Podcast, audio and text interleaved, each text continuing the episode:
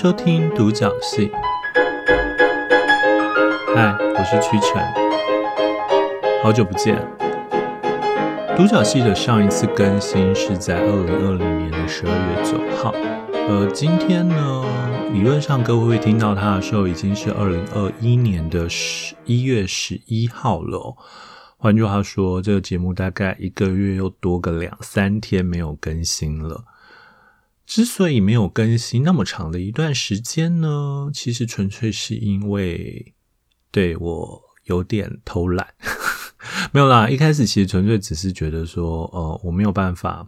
就一开始的时候就是有点事情有点多，所以我没有办法准时的每个礼拜更新。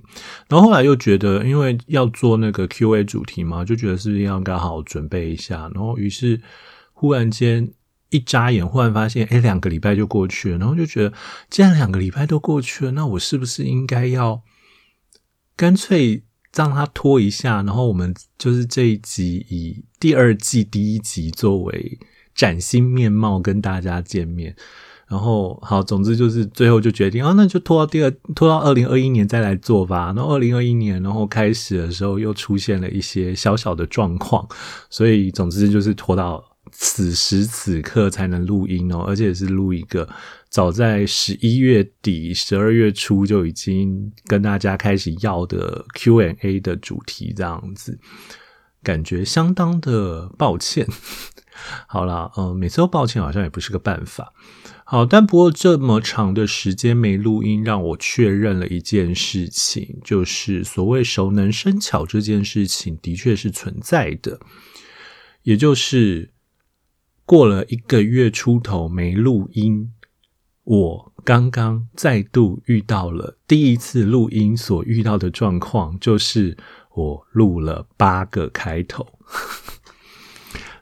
嗯，我一开始前前两三次的时候，我大概开头都会录鬼打墙一阵子哦。那但是后来就开始比较适应了，然后也开始比较觉得跟自己相处的比较。舒服了之后，就觉得好像不用那么、那么、那么紧哦，所以后来顶多的是，嗯，顶多就是一两次吧，或者两三次就可以很顺利的录下去。但我刚再度录了八个开头，甚至录到我还在想说，我刚我现在开始拿笔写一下适当的开头，这样子就上一次。就这就是上一次的时候，就是我照着那个念，就念完瞬间我换卡词，所以又觉得那好吧，那干脆就再重录吧。然后现在就录到现在，所以我今天开头应该已经算过了。好，那所以呃，理论上来说，应该先解释一下新的一季代表什么好了。新的一季就是我打算比较认真。面对这件事情哦，所以面对 Podcast 这件事情，没有，并没有说以前不认真，但以前就会有一种，反正我也没收钱，所以我怎么样做都好的这种自我放弃的心情哦。呃，这个我等一下再解释这个心情的真正的含义，并不是真的自我放弃，但是这个我等一下再解释一下。但总之这一季开始，我开始规划的稍微有条理一点。呃，当然，适当的时候，如果有什么比较时呃，那叫什么比较符合时事的话题，我可能还是会更动一下。但基本上，我会希望，呃，我都是采预录的方式哦，所以以后应该会维持一个月五集的更新频率，希望啦。呃，我会尽可能的做到最好这样子。然后，另外一件事情就是本节目。居然接到了业配，这个等到业配出来的时候再跟大家讲。其实也不能算业配，那个该怎么说？就是一拍即合，郎有情妹有意，类似这样的概念。我不确定郎是对方还是郎是我啦，反正总之就是，呃，那是一个还蛮有趣的合作。所以总之，呃，请大家静观其变。诶，想静观其变对吗？好啦，反正就请大家耐心等候，就是应该没多久就会听到它了。好，那不管怎么样，今天还是要延续上一次上上次所提到的，就是今天是大家的 Q&A 哦。事实上，我并不是什么太红的人哦。例如，我的 IG 大概才两百多个人追踪，然后我的 Facebook 专业大概三百多，快四百人追踪。所以，其实我并不是算一个多么强烈的网红啊，或者是某种呃强势媒体、强势自媒体。所以，换句话说，呃啊，说到。说到 i 呃 Facebook 按赞只有快四百人这件事情之后，Facebook 好像改版要取消按赞数了。我不知道是不是可以让大家更好的就是吹牛一点，就是我按赞数早会破五万人，类似这样的心情吧，我猜。好，但不管怎么样，呃，反正就是我并不是一个太红的人哦，然后。呃，从问我的问题看起来，最后加起来问我问题大概就有十来个，然后有一些问比较真的有一些比较 detail 的东西的时人，我基本上就跳掉不回答了。例如问我的星座啊，例如问我工作的地方啊，例如问我就是或者是问一些奇特的政治问题，就是例如我对。就是我对现在我对川普没有当选这件事情的看法，呃，不是对我来讲，我其实不太关心谁当选这件事情，而是台湾我们到底该怎么样处理谁当选之后的结果这样子哦，所以这些我都基本上跳掉不回答了。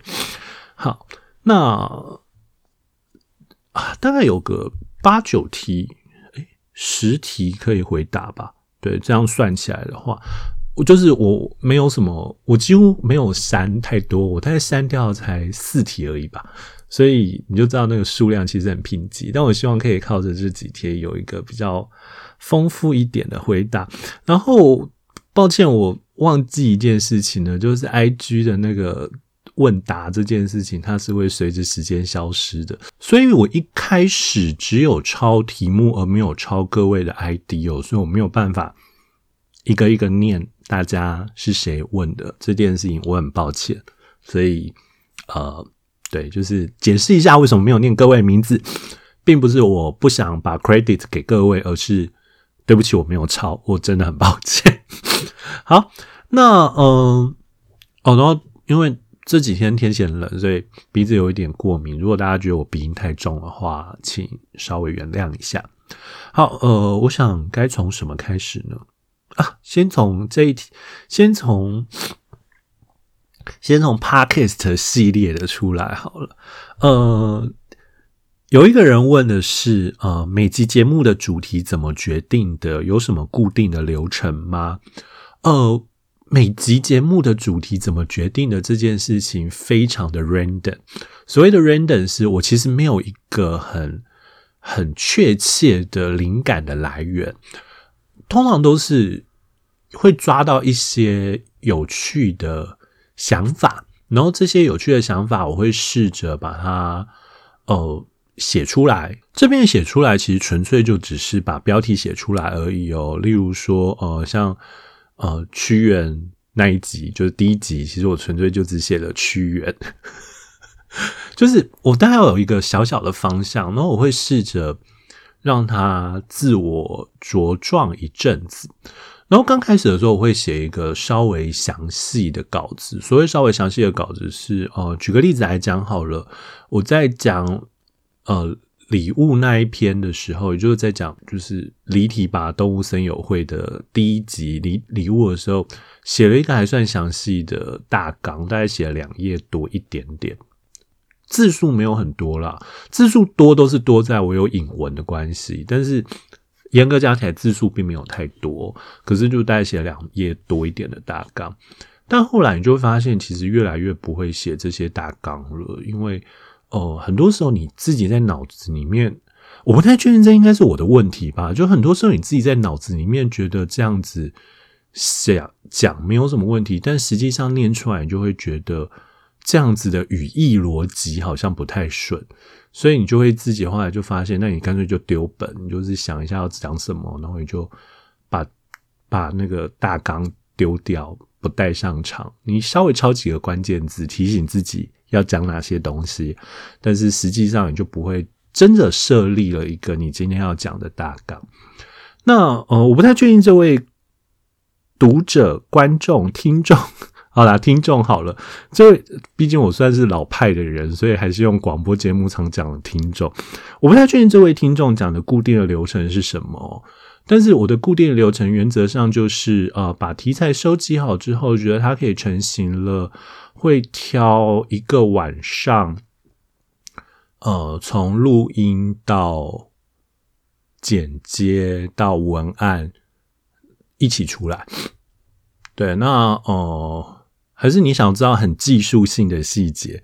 就是对，我是用 Audacity 剪接，可是其实呃，我后来很懒得剪掉很多迟疑，例如像这个呃，或者是像那个，或者是嗯这一类的，我都或者是莫名其妙的旁长，莫名其妙的空白，像这个。对这一类的我都不太会剪咯，因为就觉得嗯，剪起来其实听众好像也不会觉得比较紧凑，然后我觉得可能保留我适当的语气也比较好，所以其实我后来发发现我剪剪片的时间花的越来越少，反而是像刚刚有不小心打嗝，所以就必须要标记一下时间，把它回去剪掉这样子。哦，然后还有之前啊、因为咳嗽，然后在 Telegram 上有朋友就在说呃。就是咳嗽声会吓到大家，所以我就知道说，那我以后也会特别把咳嗽声给剪掉，这样子，对，不然我本来打算连咳嗽声都要留下来的，就是想要表现出某种圆形的声音这样子。好啦，这期纯粹只是我偷懒而已，然后就会上传嘛，然后就会期待大家会听它。对，这大概就是固定的流程。但我这个这一季开始，我试图要把每一个。每一个企划都大概做，先做好三四个单元来处理，这样子我会觉得，呃，可以比较有完整感。对，所以呃，请大家期待这一季的一些新的安排。然后呃。我当然我还是会有所谓，诶，现在是不是很喜欢讲滚动式？对，我会不断的滚动式检讨哦。有一些反应比较不好的人就算了，有一些反应比较好，可能就会继续保留。所以，对新的一季还是会有小说炼金术，只是因为小说炼金术是一个比较花，不能讲比较花力气，就是小说炼金术是一个相对来说需要比较好的结构的。节目哦，所以我需要花一点力气去整理它。所以小说炼金术以后大概就维持一个月一集吧，我猜。好，然后接下来是最近呃这位听众所问的，最近有特别想做的主题吗？事实上，在他问这题的时候，我看到的时候有点傻住，想说，嗯，想做的主题我不是都丢出来了吗？对，好，但是。由于过时间过了一阵子，就这一段时间，我可以好好想一下接下来要怎么处理这一个节目哦。我的确有很想做的主题哦。什么叫很想做的主题？就是我其实一直想认真的聊一下推理小说，只是我又很不想用那种很推理史事的，或者是那种。呃，一本书一本书介绍，一本书一本书介绍的已经有推陈出新了。就是呃，虽然一月底的我还不确定要讲什么，十二月底的好像自然跳过。对，因为我前阵子看的几乎都没有看到太喜欢的。呃，因为呃，就像我之前讲，我尽量想挑一些比较冷门的作品，我不想挑那种可能很多人知道的小说，因为我想说，我如果能够稍微尽到自己的影响力的话，应该就是这样子哦。但我觉得好像有些的人的书比较没有被讲到是有其道理的，然后我加上我又在新的一年里又给自己的推陈出新一个比较严苛的要求，就是希望是三个月以内出版的书哦，所以嗯，我看看接下来的两三个月怎么样，如果真的不行的话，我就。自我放弃这个计划好了，对，就是这点好像有点糟糕。OK，好了，反正就是一方面是我想好好的，那就是我想好好的聊一下推理小说这个文类。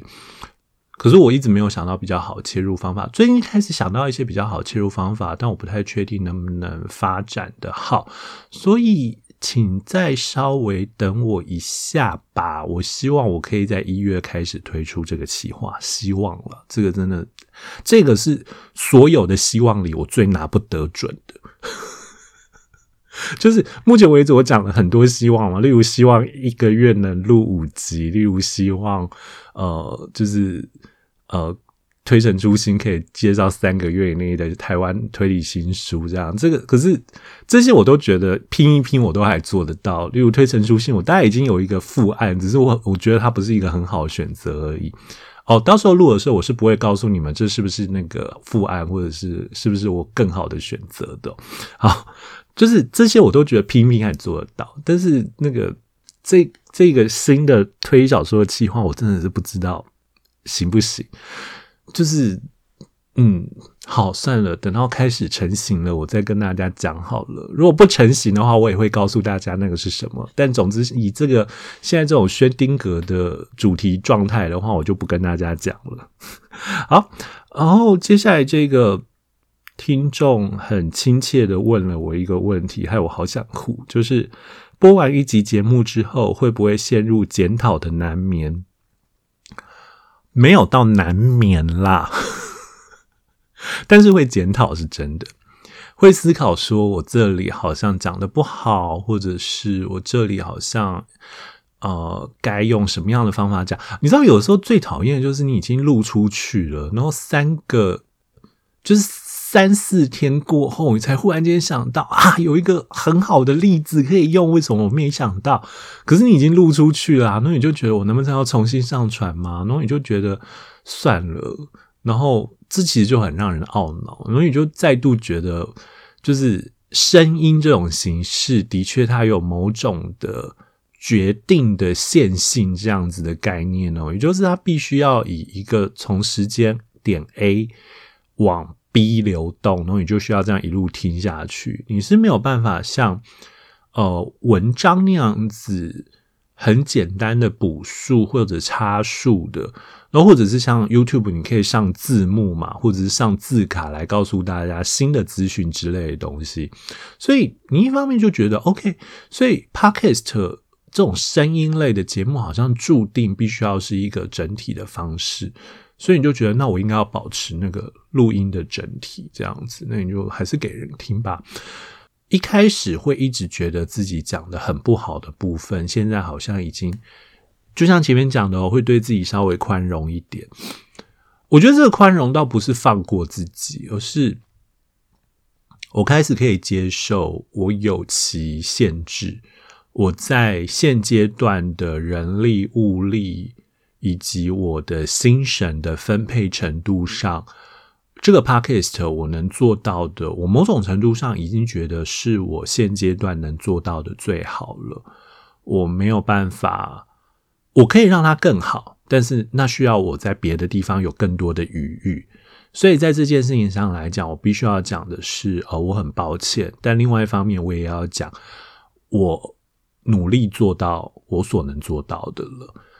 当我开始怀怀着这样的心情的时候，呃，我就开始比较能够面对我自己的检讨以及别人对我的指教。呃，有一个讲听众也怪怪的，因为我们认识啊。他每个每次我录完音，然后他听完就会告诉我今天的心情、今天的心得跟今天的看法。我非常感谢他哦，他常常会提醒我一些我没有想到的东西，所以对我来讲。但另外一方面，他的提醒对我来讲也就变成只是提醒而已，因为我已经知道我所该态保持的态度，所以呃，还是很谢谢这一位听众问我会不会陷入检讨的难眠，我会检讨啦，但是真的没有到难眠。那呃，我也希望之后检讨的次数会越来越少。不过好啦，反正这种希望的话就少说。好，那接下来就是开始进入一些关于阅读比较大块的东西。好，第一题是想听今年十大选书。这这位朋友其实他就是那个刚刚每个每次听完节目都会给我意见的朋友。诶，直接讲他好吗？嗯、呃，其实我我还在他下面回说，应该会有一集专门做类似的东西，然后希望在。今年可以推出。对，我是在去年讲的。可是你知道，过了一个月，我其实这个月有在想这件事情。我后来发现，算了，我做不到，因为我去年我真的没有记下来我看过哪些书，然后我要根本没有记看下哪些书呢？你要如何找到？哦、就是你的前十大呢？说来想就算了，我决定放弃这种年度检讨。但是我这个月。这学今年开始的新希望就是希望我看了什么书我会记下来，希望了。这个这个希望真的是目前为止最薄弱的希望。天哪！好，所以今年十大选书是没有的，因为今年已经变二零二一年了。嗯，真是好没有道理的东西。好，接下来是一个朋友问的，呃，就是一位听众问的，说要如何说服小孩看书。我觉得这是个很好的问题，然而你问我真的是问错人了。第一件事情是因为你问的很简单，你就是问要如何说服小孩看书，所以我不太确定你的小孩是多小多大。那如果是，我觉得我试着分阶段好了。如果是国小的时候，我比较想问的是，你有没有看书？呃，或者是好啦，我我应该预设会听我的节目的朋友都是乐于看书的。那问题就是，你有没有办法让看书成为你们家的气氛之一？我不能说我家是一个非常教养良好的家庭哦，但我爸妈有一件事情让我印象蛮深刻的是。他们小时，在我小时候看完新闻之后就不会看电视了。他们可能会在客厅聊天，然后也有可能在客厅看书，但他们就不会看电视了。那所以小孩子在里面就在家里，就在房间里也可以写作业嘛。就是这件事情，他们倒是没有没有哦。我觉得这点他们做得很好，就是他们让整个家的气氛就是应该要看书的气氛，所以或许某种程度上也也影响了我觉得看书是一件很合理的事情。所以，呃，如果你的小孩是国小或者是国小三年级以前的话，我自己觉得让他们自然而然觉得看书是一件再正常也不过的事情，是一件很重要的事情。所以不应该是说服小孩看书，而是你有没有办法带着小孩看书。就是很怕是那种哦，我没有专职跟这位问问题的听众哦。我的意思是说，呃，我其实很怕那种，就是爸爸妈妈来问我说：“哎，老师，我小孩要怎么让我小孩看小说？”然后你就会反问他：“那？”你们晚上都在干嘛？你们都在看电视。那你们如果不看书的话，小孩怎么会跟着看书？就是说，可是我们很累啊。对，这就是麻烦的地方。你们其实就在示范给小朋友看是，是呃很累的时候，你其实要做的事情其实就是看电视。所以对他们来讲，看书就会变成是一个需要很正经去面对他的事情。但事实上不应该是这样的。看书应该是让他们成为生活的一部分。不过，不过，我觉得这件事情也要换个方向讲啦。就是你如果真的很累的话，有时候的确看不下书喔。所以，呃，我觉得你起码要想办法找到一个平衡点。起码你不要就是一边看电视一边大吼你儿子去房间看书，这就完全没有效果。哦，这是国小以前。国中的话，我自己觉得你不要说服他啦。你就是带他去书店，叫他去挑一本字起码要比图多的书，这样就好了。我的意思是你不要就是很严格的说啊，你不知道看书有多好。我觉得你要让他变成看书是一种奖励啦，就是例如说啊，妈妈今天送你书，虽然他可能就是说哈送什么书，然后你就你就试着跟他说，你可以选自己，你你要挑什么书，这大概是对你最好的奖励。那也不要那么排斥漫画，嗯，但我猜漫画应该跟你所想的不太一样，但是事实上是真的不要太排斥漫画了，漫画是新时代的阅读的基础了，我自己觉得。不过这就是看你怎么想啦。高中以上，如果高中都还没有阅读的习惯的话，那也就想办法让生活让他教会教会他读书这件事情很重要吧。这就不是你能做到的事情了。或者说，你如果能做到的话，你就不会来问我了。所以，这大概是我对阅读的看法。感觉好像有回答跟没回答是一样的。好，然后接下来是呃，想知道在社会派推理小说中，你最喜欢的台湾跟日本作品为何？哦，呃，我觉得这问题，我我大概想了一下子，呃，台湾的话，我大概第一本想到的，反而不太是很标准的推理小说，特别是这个这个朋友问的还是那种社会派，呃，他强调社会派推理小说是松本清张那种的。所以我想到第一本可能并不是一个这么标准的社会派推理小说，是天地无限的第四名被害者。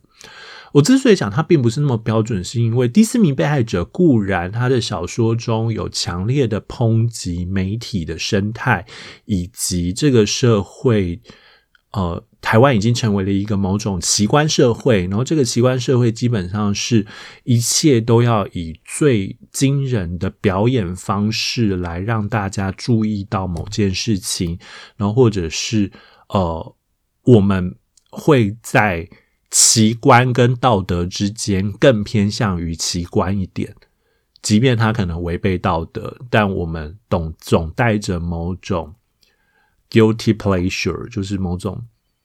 被得的被得的快感，诶，其实 guilty pleasure 应该不能翻成这样子，但是我们就总带着某种被得的快感去观看他们哦。尽管呃，天地无限在第四名被害者中都有讲到这些东西，但我自己觉得读它可能最大的愉快，可能还是在于它相当会。铺设线索跟创造悬疑这件事情上，所以我猜大家读的时候可能会觉得它不太像印象中的社会派对，所以我刚刚说不太像。然后另外一个稍微像一点的，可能是沃夫的 Fix。沃夫的 Fix 是一本短篇小说集，里面有收了七篇短篇小说，这七篇短篇小说通通都大概每一个都一万五到两万字左右。然后呃，这七篇短篇小说的。结构都是一样的，某个人以某种方法，呃，创作了什么东西。呃，这个创作所所谓的某个人以某种方法，是指这个创作有很多，例如他写完书了要出版了，或者是例如他在部落格上连载，就是有各式各样的方法，各种媒体。作品到一半的时候呢，就会有一个人叫阿鬼。岔出来说，你这样子的小说前半部发展到目前为止是有问题的。你必须要用什么东西、什么东西、什么东西才可以解决什么东西？就是你这个问题很大啊。例如，呃，这个人不可能那个时候出现在那边啊，或者是呃，如果说他有这个动机的话，他的行为应该是什么样、什么样、什么样？换句话说，你其实看到的是一个呃。读者在跟作者讨论这一篇小说的合理性，但实际上呢，这七篇小说的每一篇的情节都来自于台湾的悬案，比方说秋和顺案，比方说呃，诶，好像没有苏建和案，但是有十三姨 KTV，就是那个。哎，我忘，我完全忘记那个人名字了，对不起，我很抱歉。就是后来有在余力人文、余力咖啡、呃余力书店工作那个叫阿泽，天哪，我真的忘记他的名字，抱歉我。呃，所以他就是都是改编自某个悬案，也就是说，他其实是一个。关心悬案的发展，然后以及提醒大家，这些悬案前面乍看起来都合情合理，但实际上却有着相当的漏洞跟相当的缺陷的这样子的设计。换句话说，他同时扮演，他同时让读者扮演了两件事情。第一件事情是我们成为那个顺理成章觉得案子就应该这样发展的一般人。但第二件事情是，我们又扮演那个可以提早发现这些案子的问题的那个侦探。所以他成功的透露出了某种悬案的结构，也就是所谓的悬案，它并不是一开始就悬案，而是如果有人可以有耐心的去仔细的剖析它的话，我们其实可以看到它的各种，嗯，各种值得迟疑的地方。对我来讲，沃夫这一篇写这一本写的比他的呃低价梦想那一系列还要好一点的原因，可能是。低价梦想那一系列，就《睡梦大道》，《低价梦想》啊，《抵达梦土通知我》这一系列，我觉得这三本有一点点太该怎么讲？太紧了，它太紧，他的小说跟他的主题之间扣的实在是太紧了，所以读起来会有一点点觉得累。那 Fix 虽然也扣得很紧，但 Fix 的结构跟它的剧情形式刚好很适合这种扣得很紧的方式，所以对我来讲，Fix 可能是比那三本更好一点。虽然如果真的要讲的话，我还是觉得那三本也很好啦。对，好，那这是台湾部分。那日本的话，我大概绝对性的第一名。没有人能跟他争第一的这个位置的，大概就是 Lady Joker 哦，高春勋的 Lady Joker。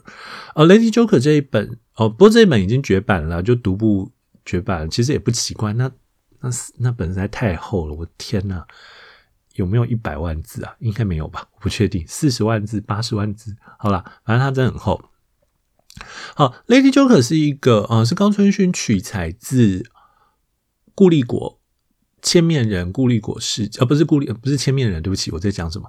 他其实是取材自顾立国事件哦。然后顾立国事件是在八零年代的时候很流行的，呃，不，很有名的日本的顾立国巧克力的绑架事，社长的绑架事件。那高春勋在这一本小说里，把场景从八零年代挪到了九零年代。然后他创造了一个有趣的结构，就是他把他用了一个很好玩的方法，是所谓的集体犯罪这件事情。然后他把这个集体犯罪这件事情的动机跟跟理由，跟他们结成的随机性，以一种非常高难度的写法写成。然后就是第一章，我相当建议。各位可以去找一下图书馆，然后你们其实也不用急着借回家，你们可能看到那个书的厚度就会吓到，就不想借回家。可是麻烦请先试着看第一章，看到最后，你们可能会忽然间心头一揪的意识到，那是一个极度，他把他把一个强烈的犯罪的的。动机居然以一种相当，我不能说轻描淡写，应该说日常但是残酷的方式表现出来。我觉得这是高春勋最厉害的地方。然后他在接下来的作品，他在接下来的小说篇幅中，极度可能的，就是呃，以最可能的状态容纳了各式各样关于这个绑架案的猜测。他创造了一个几乎完美的罪案纪实小说的结构，但最有趣的是，透过他把时代从八零年代挪移到九零年代哦。可是我刚刚那样讲是那个结构形式很像是罪案纪实哦，但实际上并不是罪案纪实，因为没有人知道答案是什么，就是它毕竟是个悬案这样子。可是。最有趣的地方在于，他把时间从八零年代挪到九零年代的时候，整个社会氛围却更适合他所创造出来的这个结构。那嗯，如果有人知道《罪之深》的话，《罪之深》的作者就曾经说过，对于每一个研究就是孤立果事件的人来讲，《Lady Joker》是一堵你无法超越的墙哦，因为几乎所有可能他都写到了。但他自己找到了一个不可思议的方法，写到别的东西哦。但是我想讲的是，呃，Lady Joker 最重要的地方或许在于，它让我们看到了推理小说在绝对写实这件事情上到底有多么大的可能。它让我们看到，不管在厚度以及重量上，推理小说都还有着前人所未曾展现过的可能性。我觉得这件事情很重要，然后它甚至还维持了一定的可读性，它让大家会愿意一路继续读下去。好，可是你要硬讲的话，其实，在 Lady Joker 稍后一点，可能就是宫部美幸的理由了。那我已经前面讲太长了，所以宫部美幸的理由我就尽量讲短一点好了。呃，宫部美幸的理由，简单来讲，他想要讨论的是杀人动机这件事情。那所谓的动机到底是什么？然后以及宫部美幸试图描绘出一个近乎，呃，该怎么说？他试图要描写出一种不太不带感情温度的杀人的可能，对我来讲，这是一个很有趣的挑战。所以，呃，而且我觉得理由某种程度上也预言了接下来三十年的犯罪形式的变化。我觉得这比火车还重要。虽然日本人还是很热爱火车的，但因为火车毕竟预言了一件事很重要的事情吧，就是。某个东西，对不起，因为它设计谜底，所以我不能讲。虽然其实该知道的人都知道了。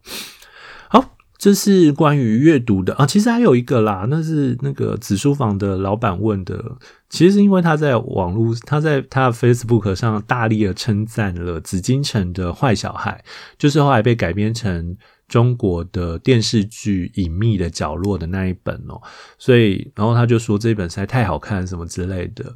他没有看过这样的小说，诶，有这句吗？对不起，可能没有。反正我就在下面说，对我来讲，紫禁城问题是最大问题是它实在是太像东野圭吾了。你把东野圭吾丢到中国来，大概就长成这样子。然后就说想要听子坏小孩的参考资料，老实说，我还真的不知道该怎么说诶。但我觉得紫禁城它真的不是抄袭，它就是参考，它就是把东野圭吾很擅长的那种。呃，透过小事情揭露一个人的背后这件事情，然后这个背后的翻转，其实会涉及到这个故事的核心这件事情掌握得很好。所以你要说他抄嘛，他没有抄；但你要说他多么的创新嘛，他又没有。但我觉得以中国推理小说来讲，它算好看了，因为它文字我实在是不喜欢。不过这是另外一件事情了。好，那接下来是。比较呃，我自己比较不能归类的东西哦。例如，第一，这一个听众问的是怎样的小说是好看的小说？其实答案就是你觉得好看的小说。嗯，我没有办法给你一个很标准的答案，但我试着用一个例子来讲给你听好了。我基本上全部都孤影其名好了。总之呢，在某一个。推理文学奖的评审现场，然后我是评审之一哦。然后另外一位评审有说出他觉得最好的评审办法，其实就是像黄君浩以前在推理杂志会做的那样子，就是呃，就是什么情节推理三十分，文字二十分，人物十分什么之类的。他觉得那是一个最公平的做法。我当时其实就提出了某个质疑是，嗯，这不是公平，这其实只是只能挑到在每一个东西上都做到尽可能好的小说而已。换句话说，你挑到并不是所谓的最好的小说，你挑到其实是最平均的小说。啊，当然，如果你的标准就是最平均的小说的话，那就算了。但事实上，我们对文学奖的期待往往是文学奖，嗯，你之所以需要变成文学奖，而不是要走一般的出版类似的路线，我们还是希望这个文学奖能够及早的辨识出一些可能性，而不是只是提供给大家本来就可以看到的东西哦。所以，事实上是，我自己觉得真正该做的事情，反而不应该是那样子，每一个都配分是什么，而是这个人搞不好他在这一件事情上，他的分数可以极度的高，然后这个高，你甚至可以忽略掉很多缺点。我觉得最好的例子可能是，哦，也也不能讲最好的例子啦。好啦，简单来讲就是，呃，我们有时候会听到一些很普通的剧情哦，尤其是尤其是呃。纯文学小说其实有时候他们那个剧情非常的普通哦，但是你会发现，在它的叙事以及在它文字的介入下，你会发现那个普通的剧情变得其实不太普通。然后换句话说，读者其实会觉得很好看。所以你不应该做的是每一个都让它配分是固定的，你应该要做的事情就是它有没有吸引你，让你愿意看下去的。就这件事情来讲，我反而比较。比较喜欢马梅菲斯特奖的开创人哦，呃，就是羽山日出城，他创了梅菲斯特奖。梅菲斯特奖主要是因为梅菲斯特奖其实并没有奖金，它只有名字而已。然后唯一的奖励就是你可以出版小说，所以对他来讲，一本小说你只要有有足够吸引人的地方，他就会出版。所以你会发现，大家很常骂梅菲斯特奖就是。很难看呐、啊，不够推理啊，什么东西？但你也会发现，同时梅菲斯特奖所推出的作家里面，的确有某种程度上改变了未来推理文学史的人存在哦。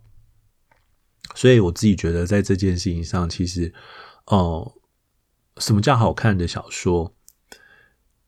就是你觉得好看的小说，只是每个人标准真的不一样。有的人很在乎人物，有的人觉得，呃，剧情很重要，然后有的人觉得文字很重要。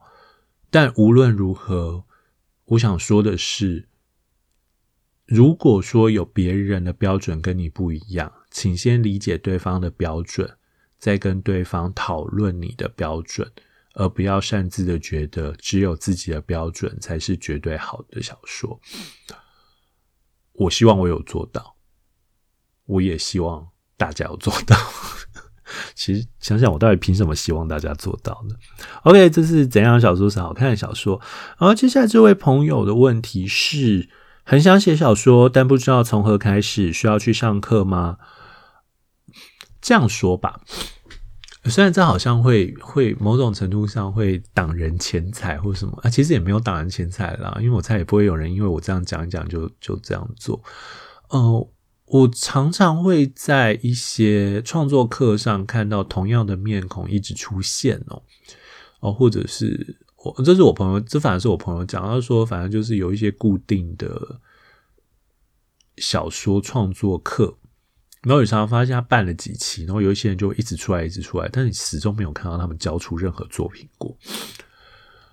对我来讲，那就称之为上课型作家，就是他们觉得上课好像某件事情就完成了，所以他们创作也就结束了。所以上课重不重要呢？重要，但请先有你自己的故事，你再去。没有任何一个老师有办法让你从没有故事到有故事。如果可以的话。那个故事也未必是你最想讲的那个故事，那可能是他透过各式各样的方法激发你想出来的东西。当然，他如果不小心激发出来，那是好事啦。我不能只，我不能，我不能对呃这件事情的可能性就是全盘否定。但是事实上是很多时候，你最后其实是为了要写报告、写小说而写小说。但如果你觉得这样也没有什么不好的，那也没什么不好哦。但是，呃，所以现在该问的反而是你很想写小说，是你有个故事，你很想把它写出来呢，还是你就是很想要写小说？这两个不太一样。如果是你有个故事，很想把它写出来，那你就开始写吧。写了一万字之后，再来改，就是再来想，那你接下来要怎么写？然后你，或者是觉得我好像没有写小说的天分，你就开始去练一下别的写法，看一些书，创作相关的书不会没有帮助，但帮助未必大。我教过不少小说创作课程，我自己觉得每个来问我问题的学员或者是同学，大概。有八成的问题，我的答案都会是你先去写。很想写小说，你有个故事，那就去写。你没有故事，但很想写小说，那你也试着先抓到一些模糊的形象，就来写写看。小说最有趣的地方是，它永远跟你想的不一样。但最有趣的地方，可能也是，它不一定是往不好的方向想的不一样。所以，试着写写看吧。你不写，没有人知道你能做到什么，以及你的潜力到底是什么。对，那要不要去上课，就是看你方不方便啦。那通常上课，你只要带着问题去，都可以得到答案。但不要老师要老师帮你决定，我这样子写好不好？因为你不写，我们是不会知道的。你想要用一只苍蝇作为小说的开场，没有人知道好不好？我可以告诉你，啊，还蛮新的啊，或者是啊，还算可以吧。可是那都是我脑中的构想，你能做到什么，只有你知道。你知道，那就很像，对不起，请容许我用一个非常古典的例子。呃，在《倚天屠龙记》里，张无忌学会了乾坤大挪移之后，然后他看他的舅舅殷天正吧，跟人在打架的时候，一直在疑惑说：“诶，为什么他这个爪？”不，这爪不出快一点，或者是他这拳如果再往右偏一点，就可以打到啦，什么之类的。你知道金庸这个时候就忽然用旁白的角度来讲说，事实上正是因为他练得很好，所以他觉得他做得到的事情，别人也应该做得到。但事实上，那些人已经尽了他的全力了。所以我刚刚这样讲说，你有时候，有时候，有时候人问我们。就是有学员问我们这些，就关于创作，实际上到底该怎么办？有时候那个问题会很尴尬的地方是，我们用我们的想象实在是有限，所以我们要么把你想得很好，要么可能把你想得很糟。